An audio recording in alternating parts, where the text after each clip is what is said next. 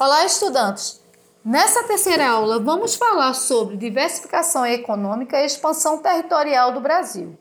Foi a partir do século XVII que o interior da colônia começou a ser explorado. Os portugueses passaram a buscar novas fontes de riqueza, pois tiveram prejuízos com a invasão holandesa. Ela incentivou a atuação dos bandeirantes no sertão brasileiro, em busca de ouro e pedras preciosas. Os bandeirantes eram temidos, pois torturavam e capturavam indígenas para escravizá-los. Eles foram os primeiros colonizadores a cruzar a linha do Tratado de Tordesilhas. Além do cultivo da cana-de-açúcar, os portugueses desenvolveram outras atividades econômicas, como a pecuária, no Nordeste em São Paulo, a exploração das drogas do sertão, como cravo, cacau, canela, castanha, madeira, o cultivo de fumo no litoral nordestino e em Salvador.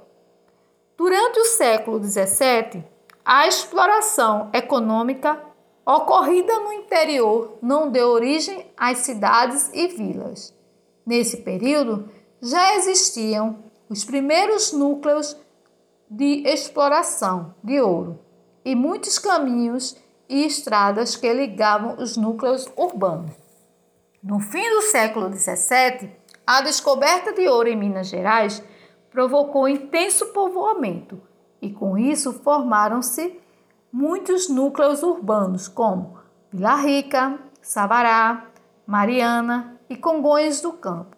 A mineração foi a principal atividade econômica da colônia, deslocando o centro político e econômico de Salvador para o Rio de Janeiro. A pecuária expandiu-se para atender a demanda de carne e couro, atingindo o centro-oeste. A atividade açucareira no Nordeste não foi abandonada. O cultivo de algodão foi desenvolvido principalmente no Norte e Nordeste, que visavam abastecer as indústrias têxteis europeias.